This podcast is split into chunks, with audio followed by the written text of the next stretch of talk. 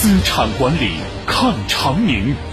西郊国际金融产业园聚大虹桥之势，享国际新兴之韵，筑美好未来之梦。长宁西郊国际金融产业园提醒您继续关注九九零早新闻。下面继续报告新闻。国家主席习近平昨天致电施泰因迈尔，祝贺他当选连任德国联邦总统。党的十九届六中全会审议通过中共中央关于党的百年奋斗重大成就和历史经验的决议，以十个明确对习近平新时代中国特色社会主义思想的核心内容进行了系统概括。新华社播发文章：党政军民学，东西南北中，党是领导一切的。十个明确彰显马克思主义中国化新飞跃竖屏之一。来关注疫情防控。辽宁省葫芦岛市十二号新增十一例本土确诊病例，都是在隔离点例行监测中发现的。截至昨天零点，葫芦岛此轮疫情已累计报告本土确诊病例四十三例。目前，葫芦岛对全市出入通道进行全面管控。葫芦岛市新冠肺炎疫情防控总指挥部发布通告，全体市民尽量不出市，特殊情况确需出示的，需向社区村和工作单位报备。并持二十四小时核酸检测阴性证明方可出示。另据央视新闻报道，昨天江苏苏州市在发热门诊就诊患者和院检进检人员中，有四人核酸检测初筛及复核结果均呈阳性。目前，苏州已取消全市各类公众聚集性活动，全市中小学校、幼儿园暂缓开学，线下培训机构一律暂停。苏州工业园区今天开展全员核酸检测，而在香港特别行政区，截至昨天零点，新增确诊病例一千三百四十七例，其中本土病例一千三百四十五例。在过去五天内，香港有四天报告的新增病例突破一千例，防疫形势严峻。针对目前的情况，香港政务司司长李家超表示，有信心现在的措施能够产生效果。李家超前天率特区政府代表团在深圳出席第二次内地与香港疫情交流会。他返港后在记者会上表示，中央将全力支持香港特区政府采取一切措施遏制疫情。根据疫情防控要求，寒假期间学生如果离开上海，需在返沪后四十八小时内向校方递交核酸检测报告。从本周起，上海的中小学、幼儿园就将陆续开学。为此，沪上的核酸检测点这两天都迎来了不少学生和家长，大家都想赶在新学期开始前完成检测。上海同仁医院门诊办副主任李芳表示，春节后医院的日均核酸检测量在四千人次左右，院方开设五个采样窗口，同时提供二十四小时通宵服务，确保采样需求。我们的现场点现在是开五个，有可能我们在量增加的情况下，我们会开到十个甚至更多。我们院承诺是六小时就能出报告，满足所有的市民以及孩子家长的需求。复旦大学科研团队近日研发出一种新型核酸检测方法，最快只要四分钟就能拿到核酸检测结果。据了解，传统的核酸检测方法是基于核酸 PCR 扩增技术。它通过荧光化学物质来显示核酸信号，整个扩增过程通常需要一到两个小时。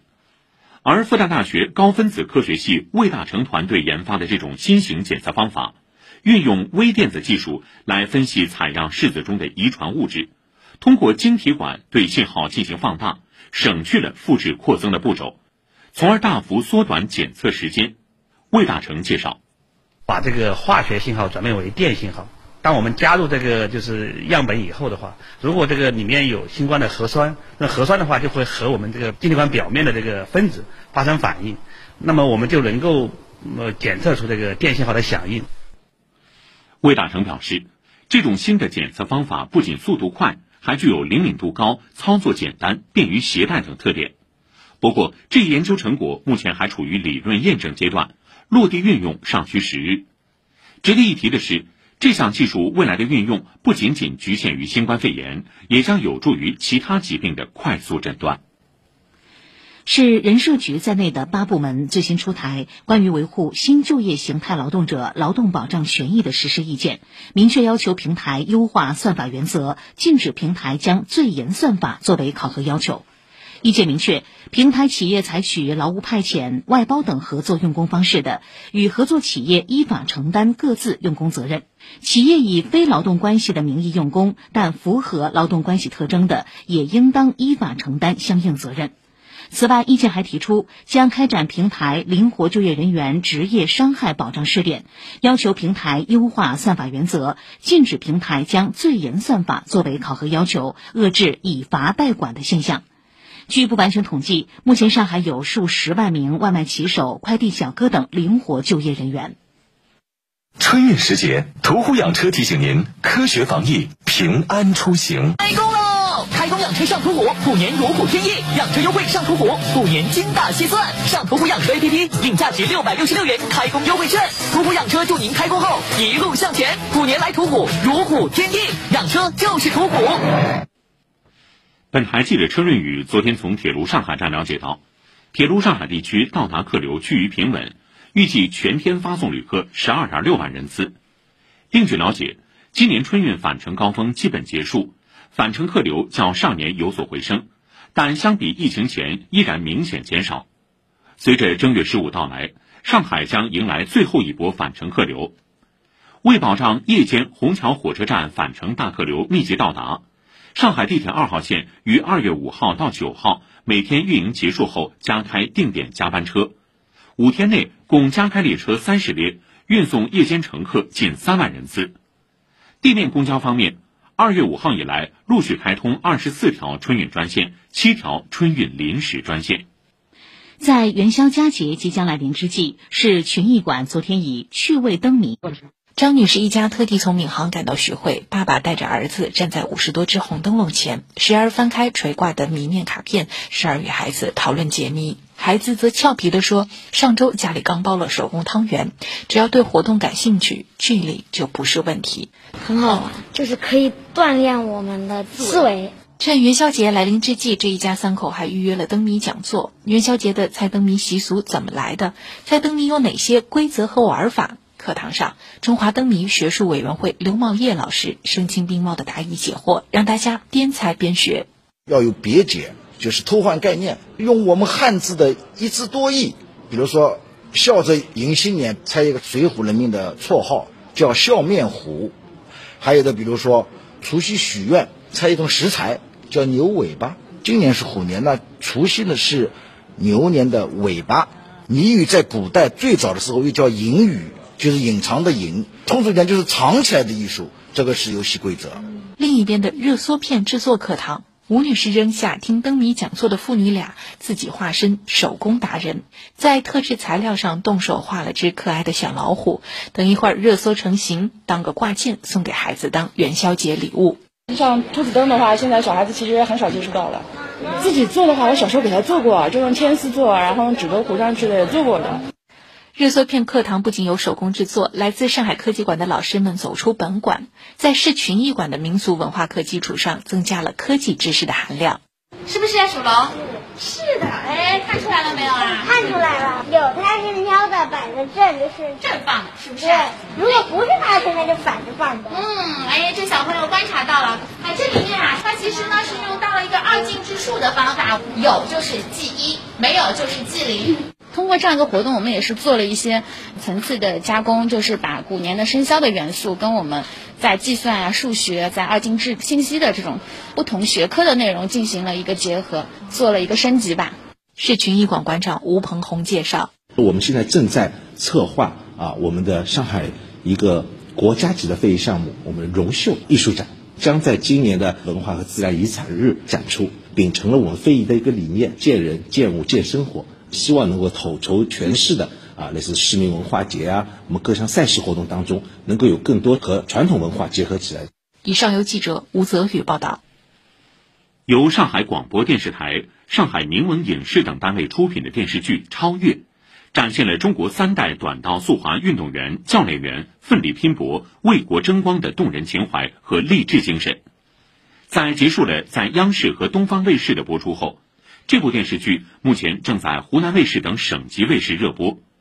超越凭借真实细腻的热血故事、实力派演员的倾情演绎，牢牢抓住了观众的目光。超越精神不仅在一代又一代运动员身上凝聚传承，更引发了每一个在人生道路上不断跋涉的普通人强烈的共鸣。请听报道。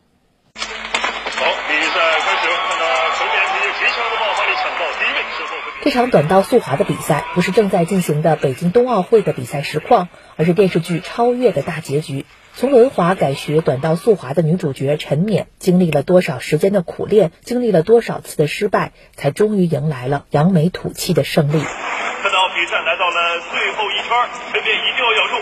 比赛进行到了现在的阶段，所有的运动员的加油加油已经下降到了极点。陈冕冲上去，不要给韩国人任何机会。不少观众在弹幕里说，看到大结局就泪目了。打动观众的，恰恰是因为真实。这是一部从头到尾关于竞技体育的剧，而不是披着体育外衣的风花雪月谈情说爱。超越讲述了中国三代短道速滑运动员的成长，展现出第一代短道速滑人与新一代年轻运动员荣耀背后的传承与付出。而且作品也没有局限于对冠军的关注，反而把更多的镜头聚焦在那些默默付出、为国争光的拳拳之心和竞技拼搏精神，而这更能引发每一个普通人的共鸣。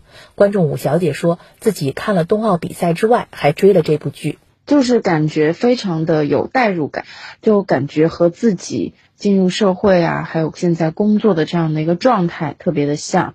或者说，嗯，人生也许就是这样，需要你不停的去超越，去超越对。本台听众热线六二七零六二七零日前接到听众侯女士来电，反映她在仁丰房产中介购买二手房时，因为业务人员向她隐瞒了很多信息，使得她稀里糊涂购买了一套办公用房。合同签订后才发现，这套办公用房的土地使用年限总共只有三十六年，户口也不能迁入。请听报道。侯女士说，她丈夫长期患重病，想用家里一套两室一厅的动迁房以大换小，匀出一部分钱看病，于是就来到了宝山区新二路一千九百零三号的仁丰中介公司挂牌。上个月一月二号晚上呢，带我们看了一套房呢，然后第二天一早呢，他们说房东过来了，要跟我们谈一谈。那我们就过去，结果房东没有来。业务员呢是说他完全代表房东，第一次买卖房屋根本什么都不懂。大概谈了十几分钟，就让我们交那个所谓的意向金。这个房子很抢手，好几个人都要来看。交了以后呢，他们就先不让别人来看了嘛。而且跟我讲，这意向金是可以退的。一月三号和四号，仁丰房产中介公司的人拿着 POS 机到侯女士家，分两次刷走了十万元的意向金。一月六号，经过业务员多次游说，在房东没有到场，也没有提供房东的委托书，也没让侯女士看房东的产证的情况下，侯女士签下了买卖。侯女士坦言，之所以这么相信这家中介，是因为她挂牌卖出的房子和买进的房子两笔业务都委托了这家公司。她还天真的认为意向金是仁丰公司收的，而且签合同的时候上家也没有出现，兴许仁丰公司还能把意向金退还给她。我当时为什么心里面防范那么差呢？因为我把我家的情况，我老公的那个身体状况都给他讲了，就问了他水电煤这些，他讲的全都是骗我们的嘛。相关的法律法规明确规定，房产中介和经纪人应当遵守诚实信用的原则，遵守职业道德，在交易前要告知可能存在的风险等事项。当记者联系到了仁丰房产中介的负责人施女士时，问她是否是在没有拿到上家的委托书，就让侯女士签了合同。她说：“作为阿拉中介来讲，其实侬只要双方居间协议定金收脱，其实阿拉就已经促成交易了。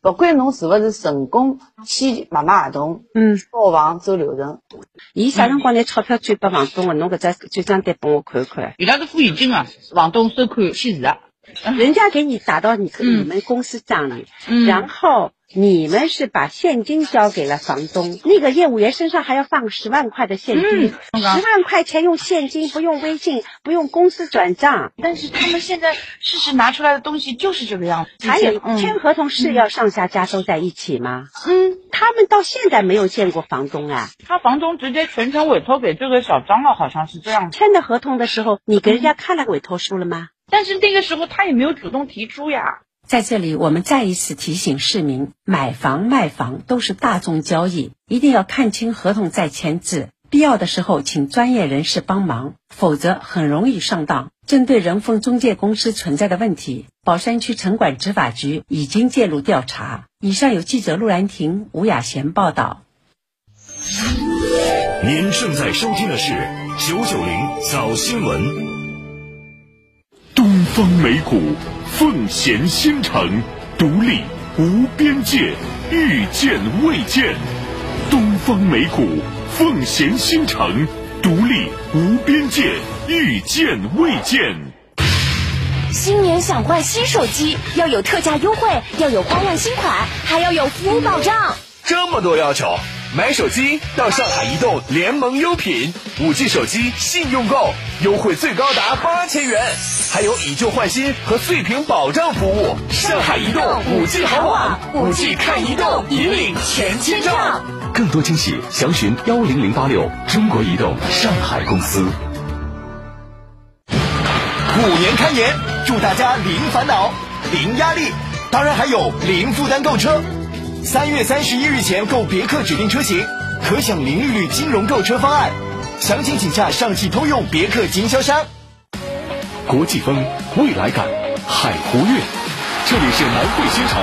汇聚新理念、新技术、新产业、新生活，海上新城融通世界，引领未来，畅享数字时代。上海电信推出数字城市推广曲《云上之城》，无论在经济、生活还是治理领域，数字化已注入城市血脉。上海电信以天翼云加速推进城市上云、企业上云、全民上云，打造可感可知的城市数字化应用场景。从千兆之城、五 G 之城到云上之城，上海电信不断推进上海国际数字之都建设，引领数字城市。中国电信上海公司。九九零早新闻来关注国际方面的消息。俄罗斯总统普京十二号与美国总统拜登通电话，双方围绕乌克兰局势问题交换了意见。拜登在通话中再次声称。如果俄罗斯入侵乌克兰，美国及盟友将让其付出沉重代价。对此，普京强调，俄方不明白为何美方要故意向媒体透露所谓俄罗斯计划入侵乌克兰的假消息。俄总统助理乌沙科夫表示，通话由美方提议，是在美国官员前所未有的渲染俄罗斯必然入侵乌克兰的歇斯底里气氛下举行的，这种歇斯底里已经达到顶峰。美国国务院当天更新赴乌克兰旅行建议，命令美国驻乌克兰大使馆大部分政府工作人员从使馆所在地乌克兰首都基辅撤离，并敦促美国公民尽快撤离乌克兰。法国总统马这部法律规定，在加拿大人民生活的某些方面受到严重威胁且危急的情况下，如果现有法律均无法有效应对，政府可以采取各种行动来解决。德国乌尔姆大学医院日前发表新闻公报说，一项新研究发现，接种新冠疫苗不仅可以有效预防新冠重症发生，还可能起到抑制其他冠状病毒的作用，帮助人们对抗普通感冒等疾病。体育方面的消息，二零二二年版本的中超联赛俱乐部财务约定指标近期即将发布。中国足协此前两度发布过类似文件，对球员薪资进行限定。但这次的限薪令把球员工资上限压到了历史新低，可以说是最严限薪令。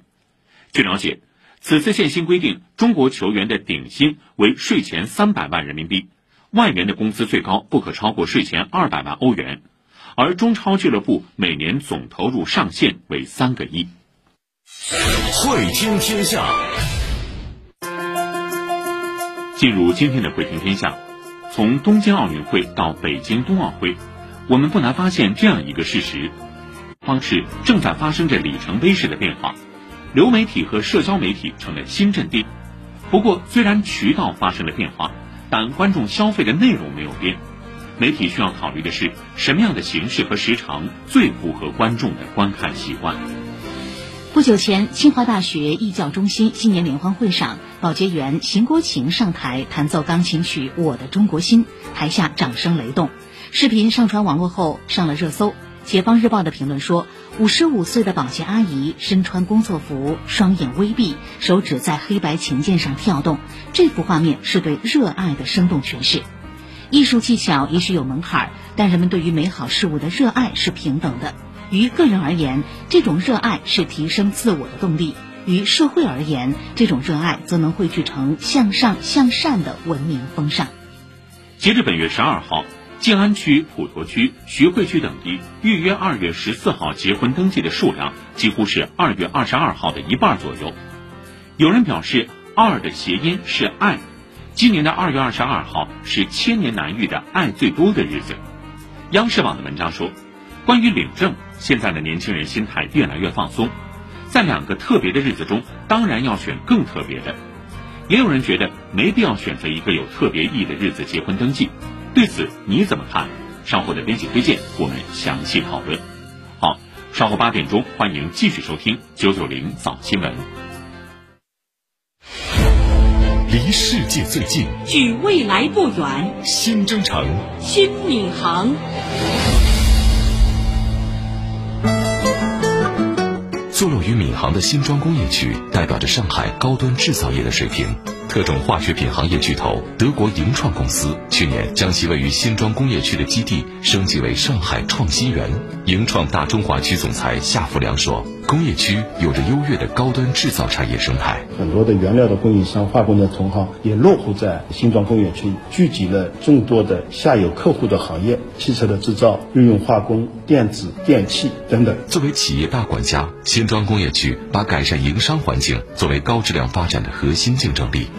安配色大中华区总经理熊小闯说：“工业区的服务专员们提供了实实在在的支持。我们的行政部他会在专门的一个特定的区里面，财务部在一个群里面，生产部在一个群里面，整个工业区就很快就联通起来了。大家就立马把信息解读之后的话，就传递到自己的这个部门里面去。”新庄工业区党工委书记屈征说：“未来将吸引集聚更多创新创业创富资源。群贤毕至，世界五百强这么多企业，五十四家企业选择了我们这里，因为我们是上海高端。”制造的集聚地，我们立志要让企业因为在新庄工业区代表高端制造而感到自豪。上海市新庄工业区高端制造集聚地，这里是上海新闻广播。九十秒看杨浦，一起走向幸福路。在发展中创新，在创新中提升。如今的杨浦在人民城市建设中锐意进取、开拓创新，走出了一条创新驱动的特色发展之路。杨发展普新篇，围绕强化创新策源能力、加快新旧动能转换、优化营商环境等方面，杨浦正积极打造在线新经济、现代设计、智能制造三个千亿级产业集群。抓紧部署数字化转型、绿色低碳、元宇宙等新赛道，深化高水平改革开放。人为本，勤为民，持续践行人民城市重要理念。杨浦优化基层治理创新，构建“幺五幺零”睦邻服务圈，把群众高度关注的旧区改造、医疗养老等作为重中之重。同时，完善人民建议征集平台，汇集群众金点子，推动全过程人民民主落地见效。未来五年是杨浦深入践行人民城市重要理念、争做人民城市建设标杆的发展关键期。从工业杨浦到知识杨浦，再到创新杨浦的跨越，四高城区发展指日可待。这里是上海新闻广播。上海湾区滨海金山，金山因海而生，向海而融。二十三点三公里的滨海岸线，孕育了千年渔村、百里稻香的旖旎风光，更激荡出十足韧性、一往无前的精神品格。于历史中厚积薄发，在变局中开拓新局，十四五，金山将这片城市珍贵的蓝海之地打造为承载上海南北转型发展重任的上海湾区，全面建设上海制造重要承载区、乡村振兴先行区、长三角高质量一体化发展桥头堡。战略高地，持续打响上海。当下，金山正全力建设开放、创新、智慧的活力湾区，让这方热土时时涌动着蓬勃向上的生机。建设绿色低碳清洁的美丽湾区，让城乡之间各美其美，美美与共；建设文明宜居温馨的幸福湾区，努力实现学有优教、老有厚德、病有良医、老有颐养的美好景象。阿拉有金山，水也清了，环境也美了。我们这边很多人家小孩都从村里回来工作了，人气越来越旺，越长越富越好。金山转型新发展。塑造新形象。年终奖压岁钱增值好去处，就是工行云网点一钱包。微信搜索“工行服务”，点击页面中“工行一钱包”即可开通，可购买存款产品，年利率最高达百分之三点三五。建行伏虎记六大主题。